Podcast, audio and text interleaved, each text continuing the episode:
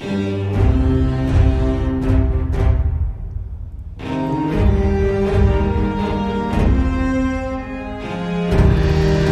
meus amigos, minhas amigas, como vocês estão? Sejam bem-vindos a mais um estudo do livro que é o Espiritismo. É um resumão da doutrina espírita feito pelo próprio Kardec. Ele, aqui, o nosso Kardecinho, que fez pra gente é, essa, essa, esse privilégio da gente poder estudar até um resumo da doutrina, né, para aguçar nossa curiosidade.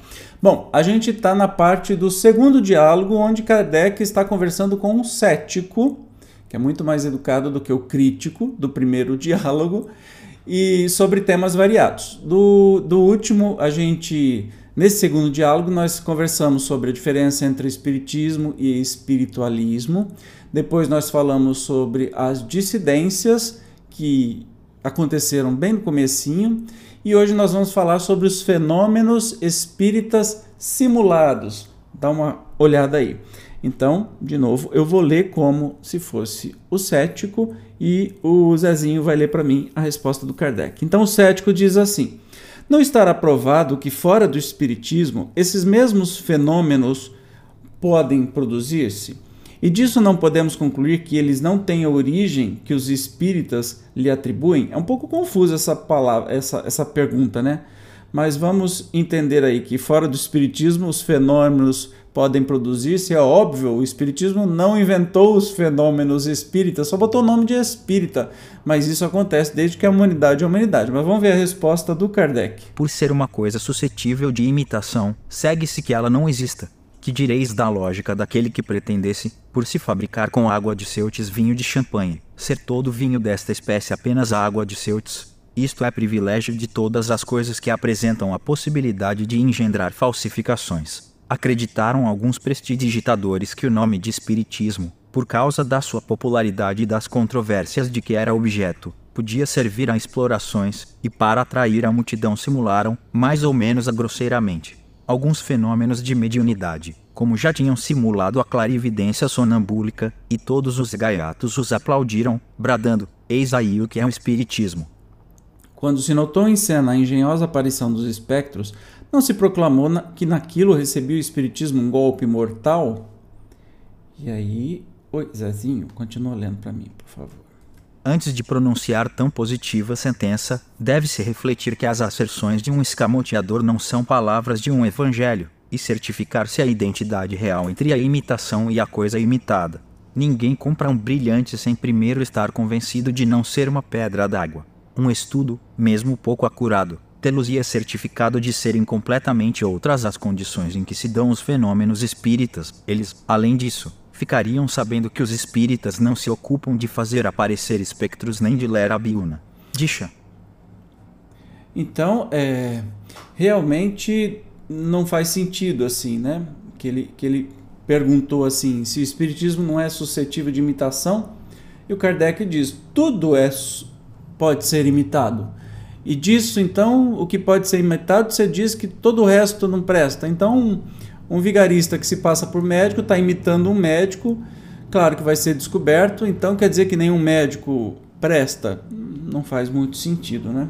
Só a malevolência e uma rematada má-fé puderam confundir o espiritismo com a magia e a feitiçaria, quando aquele repudia o fim, as práticas, as fórmulas e as palavras místicas destas. Alguns chegaram mesmo a comparar as reuniões espíritas às assembleias do Sabbat, nas quais se espera o suar da meia-noite, para que os fantasmas apareçam. um espírita, meu amigo, assistia um dia a uma representação de Macbeth, ao lado de um jornalista que ele não conhecia.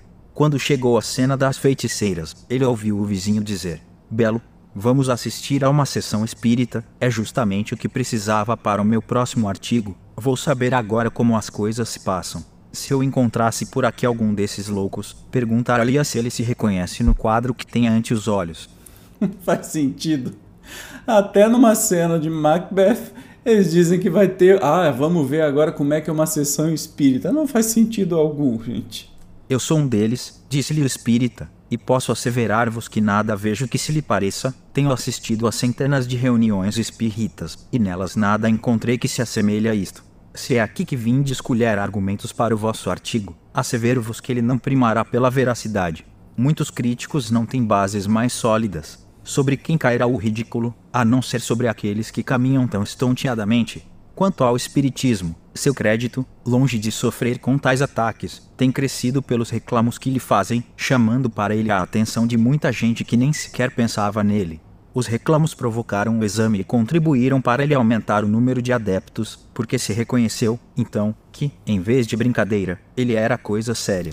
É interessante isso, né? Você classificar o espiritismo, confundir com magia, confundir com mágica, confundir com pessoas querendo te enganar, né? Ainda hoje em dia tem muita gente que faz isso, especialmente, eu já falei isso aqui, especialmente nas religiões neopentecostais, que adoram criticar umas às outras para começo de conversa, porque são concorrentes, né? E aí não vai recolher o dízimo. Mas enfim, é, especialmente criticam uh, o espiritismo, dizendo que é lugar de capeta, ou de enganação, ou de gente doida, sem ao menos ter estudado, ter conhecido. Enfim, é uma pena.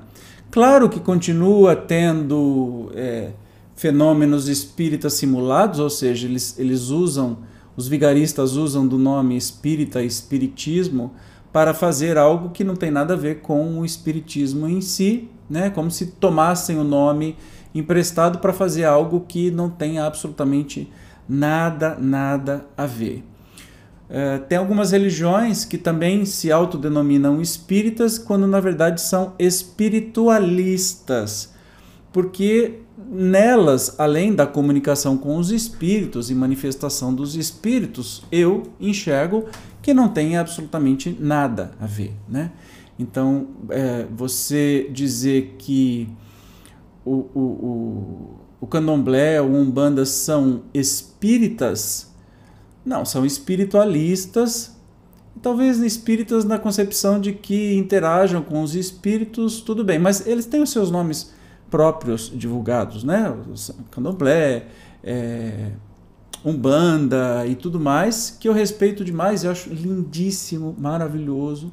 São irmãos incríveis e que têm trabalhos maravilhosos, trabalhos de cura, trabalhos é, que acessam outras áreas, mas não estudam a doutrina espírita, não, é, não são eu acho que a doutrina espírita fornece conhecimento para eles, mas eles têm um outro caminho, um outro estudo, um outro direcionamento e que tem sua riqueza, sua beleza e tudo mais, né?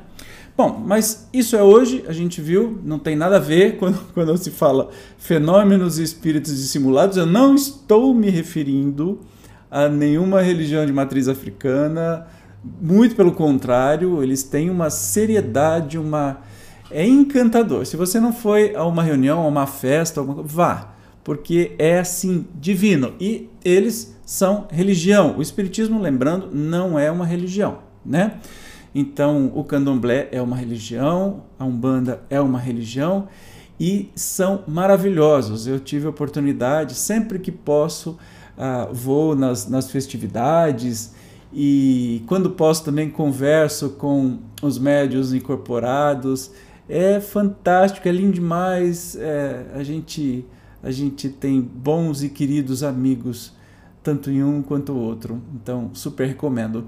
E claro, é, todos comungam da mesma, do mesmo, da mesma base que a doutrina espírita tem para nós todos. Né? Claro que essas religiões, não o, a Umbanda, eu não sou profundo estudioso, mas assim, a Umbanda é um pouco mais nova do que o Espiritismo. O Candomblé é muito mais velho do que o Espiritismo. Mas a gente tem princípios que comum da mesma fonte, que é a imortalidade da alma, né?